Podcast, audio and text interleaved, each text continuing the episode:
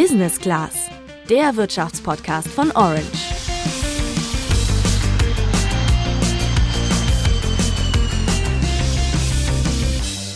Extreme Hitze, Trockenheit, Starkregen und Überschwemmungen, die Auswirkungen des Klimawandels und die Folgen der globalen Erwärmung sind auch in Deutschland spürbar. Um den menschengemachten Klimawandel aufzuhalten, hat sich Deutschland ziemlich ambitionierte Ziele gesetzt. Bis 2045 soll Deutschland nämlich klimaneutral sein und raus aus fossilen Energieträgern wie Erdöl, Kohle und Erdgas. Seit dem russischen Angriffskrieg auf die Ukraine ist die Debatte allerdings ziemlich verschoben. Robert Habeck, Wirtschaftsminister ausgerechnet von den Grünen, will Kohlekraftwerke vorübergehend reaktivieren, um die Energieversorgung zu sichern. Heißt das jetzt, dass wir bei der Energiewende gescheitert sind? Darüber sprechen wir in dieser Folge von Wirtschaft einfach erklärt. Außerdem erklären wir euch, welche Probleme es gerade beim Ausbau von erneuerbaren Energien gibt. Außerdem sprechen wir darüber, wie schnell wir aus fossiler Energie überhaupt austreten könnten und welche Chancen und Risiken sich dadurch auch für die Wirtschaft ergeben. Wäre so eine Umstellung auf 100% erneuerbare Energien überhaupt möglich? Ich bin Laura. Und ich bin Luca. Ihre Stimme entscheidet über die letzte Regierung, die aktiv Einfluss auf die Klimakrise nehmen kann. Ja, das war der Wahlkampfspot der damals noch Kanzlerkandidatin Annalena Baerbock von den Grünen. Die Partei, die sich heute, knapp neun Monate später, zumindest für ein temporäres Comeback der Kohle einsetzt. Ja, das nennt man dann wohl Realpolitik. Also wenn PolitikerInnen das eigene Handeln an den gegebenen Fakten ausrichten müssen, auch wenn es vielleicht den eigenen Idealen widerspricht. Denn seit dem russischen Angriffskrieg auf die Ukraine wollen wir ja in Deutschland weg von russischer Energie. Und ein Weg könnte dabei zumindest zeitweise sein, dass wir verstärkt zur Kohle zurückkehren. Über die Energieabhängigkeit von Russland haben wir übrigens schon in der Folge vom 24. März gesprochen. Heute wollen wir uns genauer anschauen, was die damit verbundene Umstrukturierung im Energiesektor für die deutschen Klimaziele bedeutet und welche Probleme wir generell beim Ausbau erneuerbarer Energien haben. Genau, Laura. Und ich glaube, bevor wir jetzt zu diesen ganzen Aspekten kommen, sollten wir uns erstmal ganz kurz anschauen, was erneuerbare Energien überhaupt sind und welche Rolle sie gerade bei der Energieversorgung in Deutschland spielen. Also erneuerbare oder auch regenerative Energien, das sind Energiequellen, die unendlich zur Verfügung stehen, beziehungsweise in kürzester Zeit nachwachsen könnten und klimafreundlicher sind als die klassischen Energiequellen wie zum Beispiel Stein- und Braunkohle oder Atomkraft und Erdgas und Öl. Yes, und zu den erneuerbaren Energien zählen zum Beispiel Solar-, Wind- und Sonnenenergie, aber auch Wasserkraft, Bio- und Meeresenergie. Ja, und mit dem Ausbau sieht es zumindest im Stromsektor gar nicht mal so schlecht aus. Das sagt Claudia Kempfert. Sie ist Klimaökonomin, Fachfrau für Energiefragen und sie leitet die Abteilung Energie, Verkehr, Umwelt am Deutschen Institut für Wirtschaftsforschung. Ja, der Anteil der erneuerbaren Energien ist in den letzten 20 Jahren sehr stark nach oben gegangen. Wir sind praktisch bei Null gestartet vor über 20 Jahren und sind heute bei etwa 50 Prozent, etwas über 50 Prozent an der Stromerzeugung. Das klingt für mich ein bisschen so, als würden wir in zehn Jahren nur noch erneuerbare Energien nutzen. Ist aber nicht so, sagt zumindest Claudia Kempfert, zumindest nicht in allen Bereichen. Jetzt brauchen wir in Deutschland ja nicht nur Strom, äh, sondern auch ähm, Wärme oder Treibstoffe für den Verkehr, also beispielsweise Benzin und Diesel oder eben Heizöl oder Gas. Äh, und da basiert gerade beim, beim Heizen noch ein Großteil auf fossile Energie, Öl und Gas. Und äh, bei der Mobilität auch. Äh, auch dort nutzt man ja in erster Linie Verbrennungsfahrzeuge. Also der Anteil dann eben von Öl und von insbesondere von Öl, Diesel und Benzin ist sehr hoch. Das importieren wir alles und insofern ist jetzt runtergerechnet auf den gesamten Energiemix der erneuerbaren Energienanteil noch viel zu gering.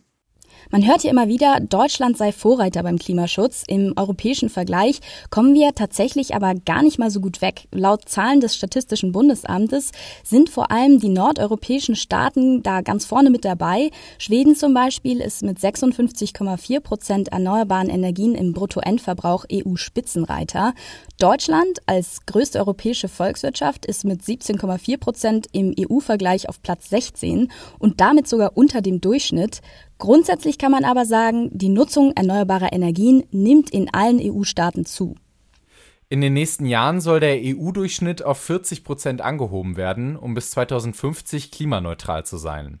Das ist wohl auch notwendig, um bis zur Mitte dieses Jahrhunderts den europäischen Beitrag dazu zu leisten, die globale Erwärmung auf 1,5 Grad Celsius zu begrenzen. Gesetzlich festgeschrieben hat das die EU 2019 im sogenannten Green Deal. Da haben wir in Deutschland auf jeden Fall noch einiges zu tun. Jetzt haben wir auch noch die Bredouille mit der Ukraine. Wir wollen ja weniger Erdgas aus Russland nutzen und müssen dafür zumindest temporär mehr Kohle verstromen.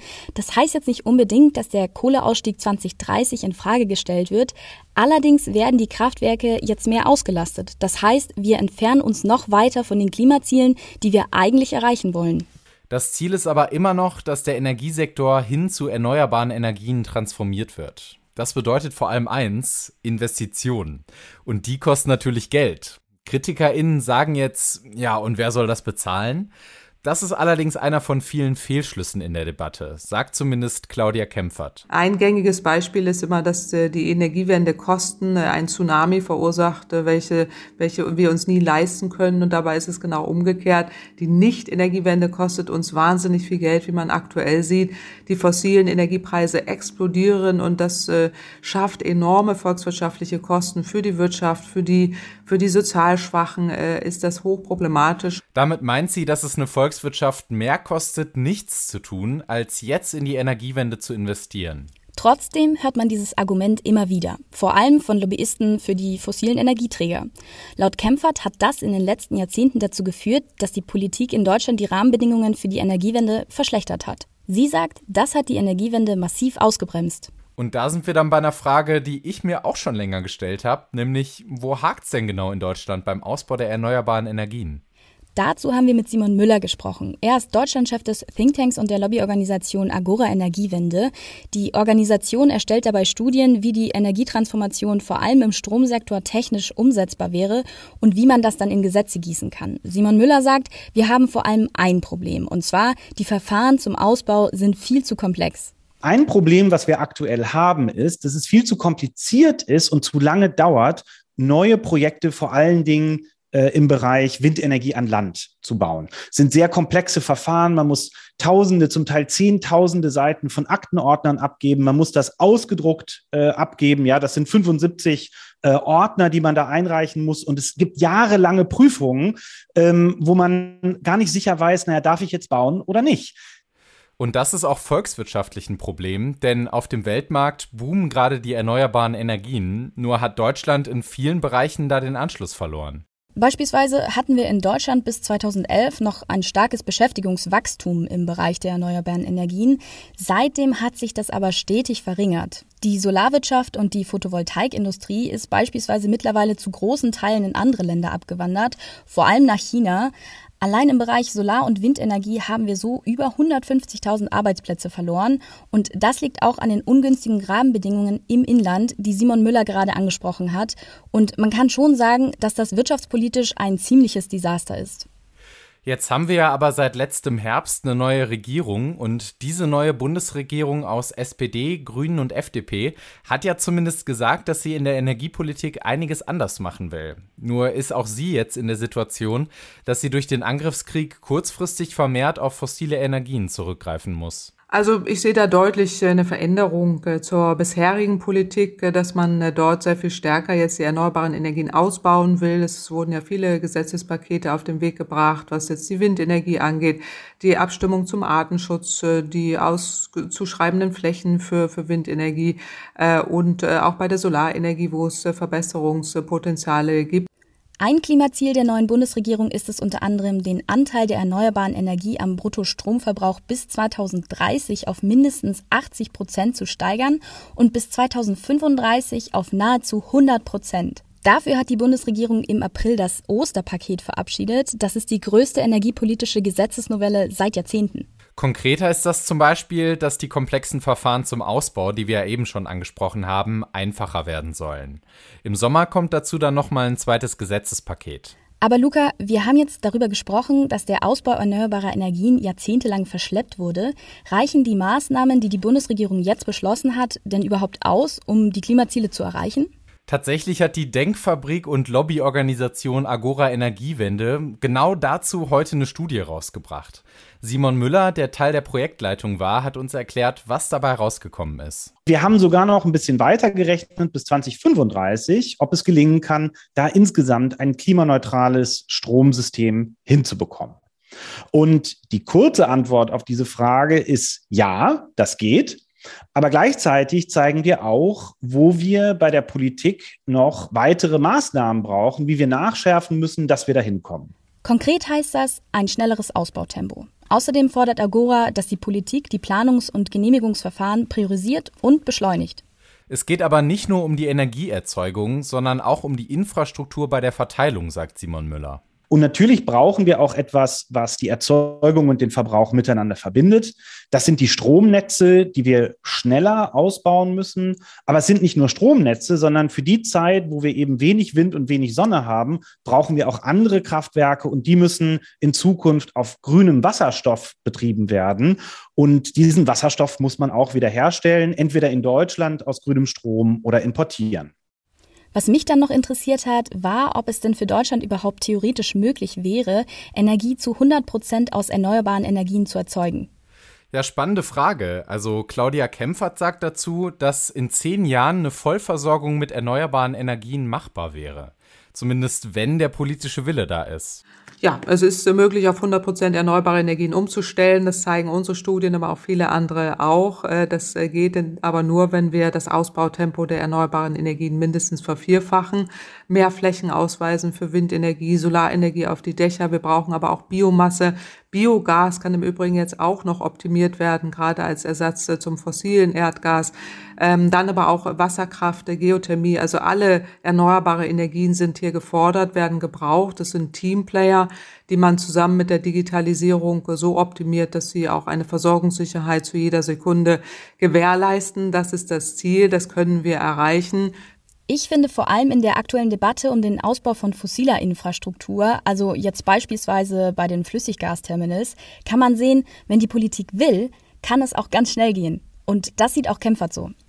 Auf einmal hat man hier Genehmigungsprozesse, die gehen in einigen Wochen, äh, wo man vorher 40 äh, Jahre um ein Flüssiggasterminal äh, gestritten hat in Norddeutschland. Auf einmal hat man in vier Wochen eine Genehmigung. Also man erkennt, es kann schnell gehen, wenn man will gibt es Wege, wenn man nicht will, gibt es Gründe. Und das äh, erkennen wir bei der Energiewende sehr, sehr genau. Eine andere Frage, die ich halt auch noch super wichtig finde, ist, wie kann man die Leute bei der Energiewende richtig mitnehmen? Ja, da hast du voll recht. Da spielen politische Anreize auf jeden Fall eine Riesenrolle. Das ginge zum Beispiel über steuerliche Abschreibungsmöglichkeiten, über verbesserten ÖPNV oder auch über eine verbesserte Ladeinfrastruktur für E-Mobilität. Oder halt über ein Mobilitätsgeld statt eines Tankrabatts. Dann lass uns doch jetzt nochmal zusammenfassen, Laura. Also einmal ist der Anteil der erneuerbaren Energien am deutschen Energiemix in den letzten Jahrzehnten deutlich gestiegen. Im EU-Vergleich stehen wir allerdings immer noch ziemlich schlecht da. Durch den russischen Angriffskrieg in der Ukraine sind wir jetzt außerdem dazu gezwungen, zumindest kurzfristig auf fossile Technologien zurückzugreifen.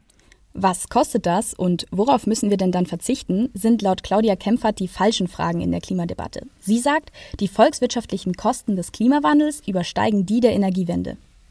Genau, und um die Klimaziele einzuhalten, hat die neue Bundesregierung deutlich ambitioniertere Pläne für den Klimaschutz als die Koalitionen davor. Selbst die Pläne sind aber, zumindest laut der Studie von Agora Energiewende, immer noch nicht genug, um das 1,5 Grad Ziel zu erreichen.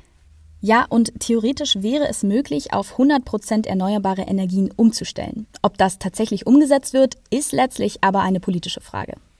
Tja, ich bin auf jeden Fall super gespannt, wie es da weitergeht. Jetzt würde uns aber noch interessieren, wie ihr das seht.